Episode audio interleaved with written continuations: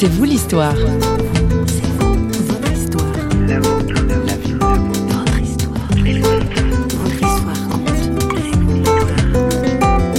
J'ai commencé à Paris et j'ai continué après euh, six ans à, Buenos Aires. Euh, on s'était spécialisé avec euh, trois ou quatre autres étudiants en théologie pour partir en mission dans les bidonvilles. Et on construisait des communautés dans les bidonvilles du Grand Buenos Aires, dans le milieu vraiment défavorisé. Et donc là, c'était revenir à ce milieu populaire que j'aime particulièrement. Et donc voilà, il y a quelque chose à faire, il y a un témoignage à apporter et je sens encore la force pour pouvoir le faire.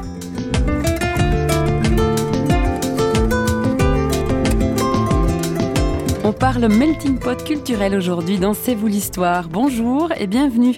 Notre invité Roberto Beltrami aime à se dire pasteur et pas seulement directeur d'une mission populaire.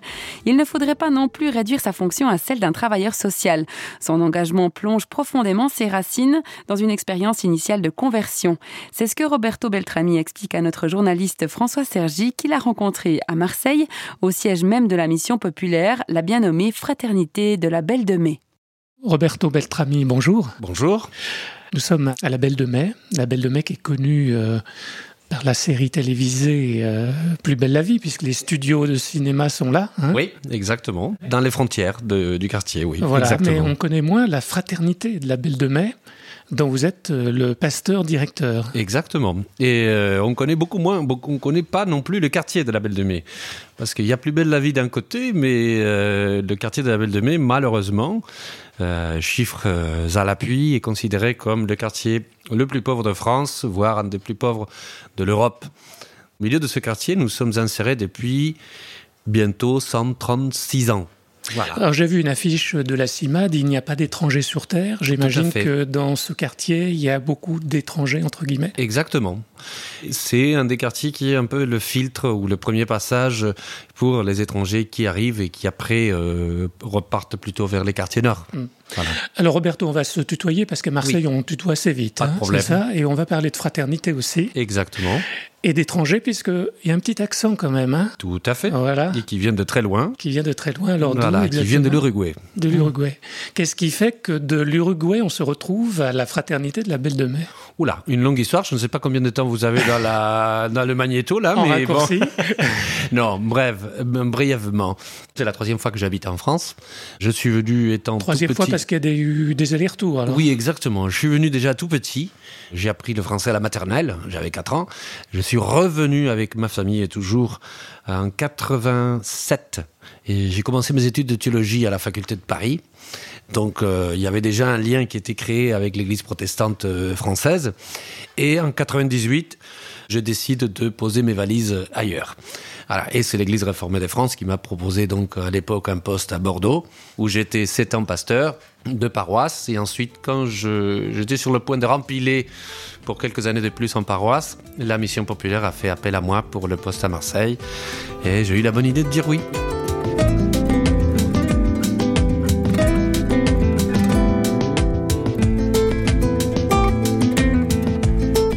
Devenir pasteur, il faut avoir la foi et ça ne s'improvise pas.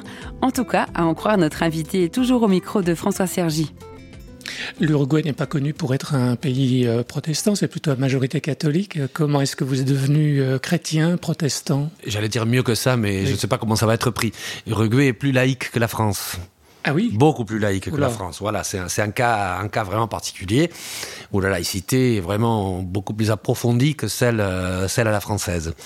Comment je suis arrivé à la foi?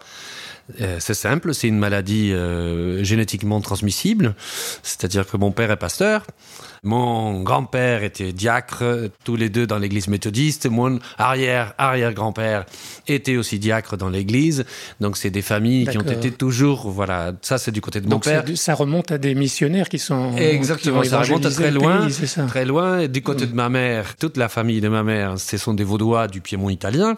Oui. Voilà, donc euh, comme je le dis toujours, voilà, c'est une maladie génétiquement transmissible, quoique j'ai eu ma propre expérience de conversion. Oui, parce qu'on ne naît pas chrétien selon Exactement, Tertullien. exactement, exactement. Et la foi, la foi ne s'acquiert pas, la foi est un don. Donc il s'est passé quelque chose vers Il s'est passé quelque chose. Moi, à 14 ans, j'ai fait une, une crise féroce de 14 à 17 ans. Une crise d'athéisme très, très importante. Quand votre père est pasteur, vous habitez dans la même maison, surtout un pasteur intellectuellement extrêmement fort, il faut savoir se défendre, euh, surtout lorsqu'on veut être athée.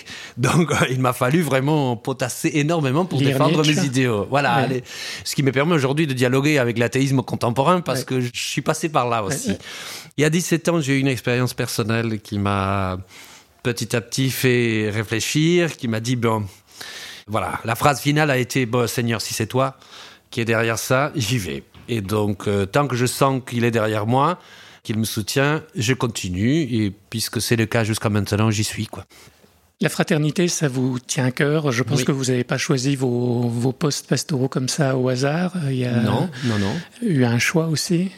Il y a eu un choix. Pour tout vous dire, j'ai cinq enfants, donc euh, une, une fille, une grande, une grande fille qui a 28 ans maintenant, et qui m'a dit, quand je lui ai dit, écoute, euh, j'ai accepté un poste, euh, on m'a proposé un poste à Marseille, à la fraternité de la Belle de Mai, à la mission populaire, voilà, c'est dans un quartier difficile, ta ta ta ta, ta j'ai fait tous les speeches. Natalia, qui est le nom de ma fille, m'a dit, ah papa, tu reviens à ton premier amour. Pourquoi mon premier amour? Parce que moi, étant étudiant en théologie, j'ai commencé à Paris et j'ai continué après euh, six ans à, Buenos Aires. on s'était spécialisé avec euh, trois ou quatre autres étudiants en théologie pour partir en mission dans les bidonvilles. Et on construisait des communautés dans les bidonvilles du Grand Buenos Aires, dans le milieu vraiment défavorisé. Et donc là, c'était revenir à ce milieu populaire que j'aime particulièrement. Et donc voilà, il y a quelque chose à faire, il y a un témoignage à apporter et je sens encore la force pour pouvoir le faire.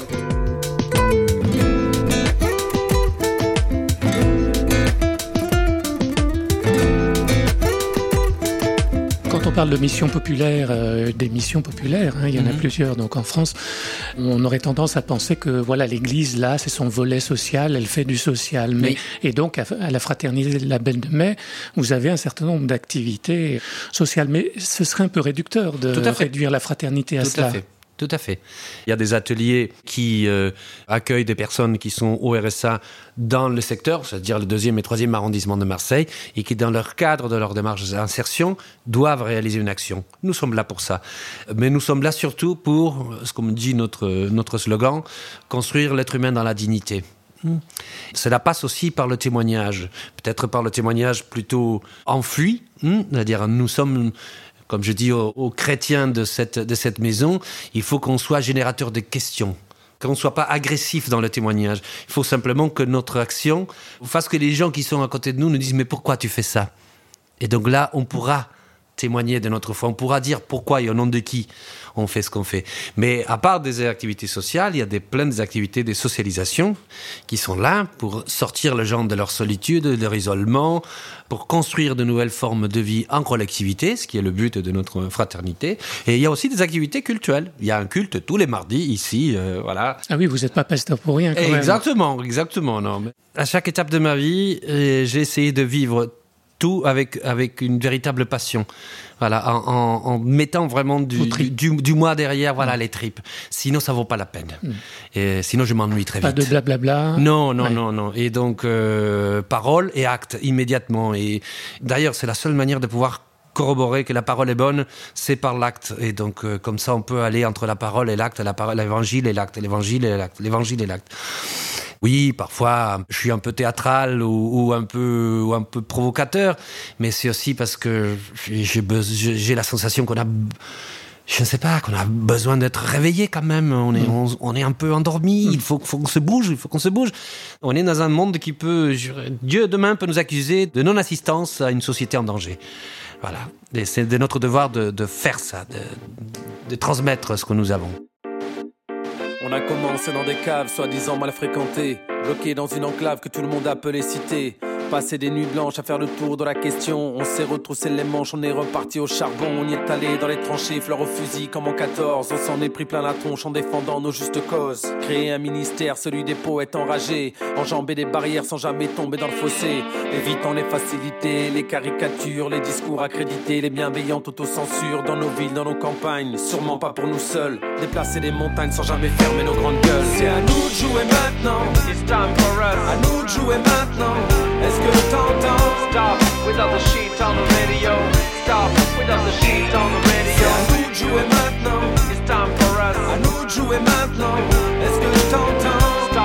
Without the sheet on the radio. Stop without the sheet nous de nous rappeurs, ils nous regardaient de haut. Notre argot et nos couleurs donnaient pas cher de notre peau. Ils ne s'arrêtaient qu'aux apparences et leur regard était faussé. Nous n'entrions pas dans leur case, leur repère était dépassé. Scénar écrit d'avance, il faut croire que c'est drôle. Le méchant de service, il pensait à nous pour ce rôle. On n'était pas donné gagnant. Sur la ligne de départ, au dos le dossard des perdants, la côte estampillée tocard. Et nous voilà 20 ans plus tard, fidèles à nous-mêmes, ni au mitard, ni au placard, mais bien au centre de l'arène. Toujours les mêmes lascars, les mêmes rappeurs de quartier. Assez naïfs pour croire qu'une chanson peut tout changer. C'est à nous de jouer maintenant. It's time for us. À nous de jouer maintenant. Est-ce que t'entends? Stop without the sheet on the radio. Stop without the sheet on the radio.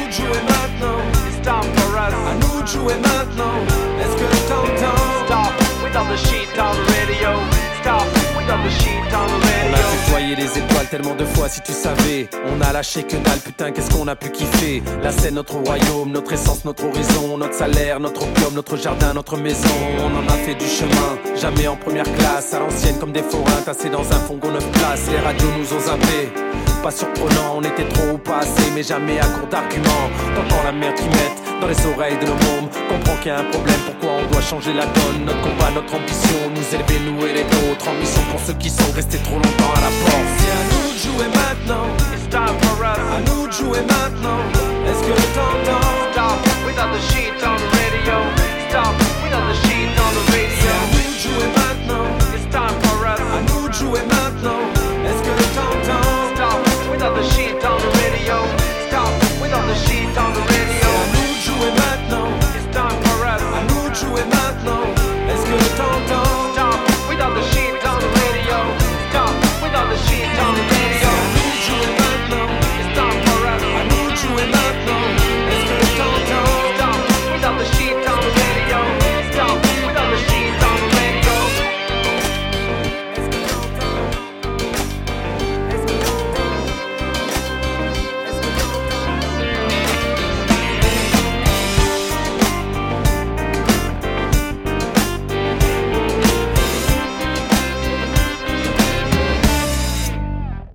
Qu'est-ce qui fait la vraie fraternité?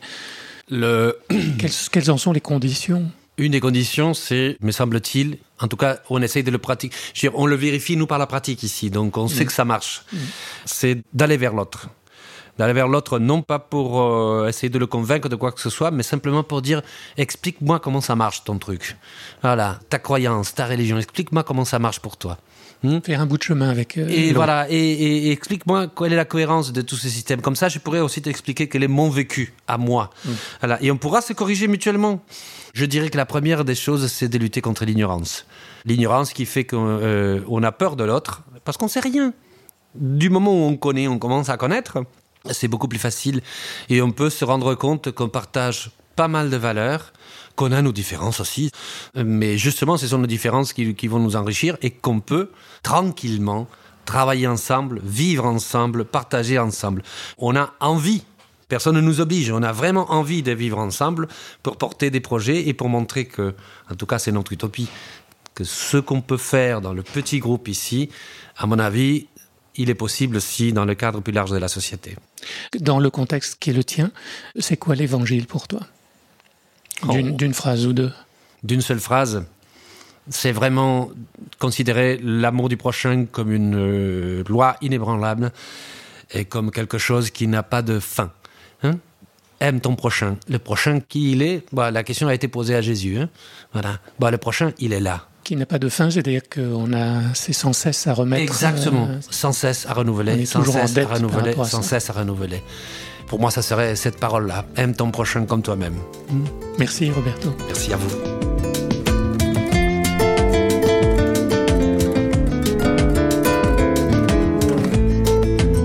Demain peut nous accuser de non-assistance à société en danger C'est sur cette parole forte de Roberto Beltrami, notre invité, que je vous quitte. Mais c'est pour mieux vous retrouver avec un prochain C'est vous l'histoire, une émission produite par Radio Réveil. En attendant, faites donc un tour sur notre site parole.fm. Ciao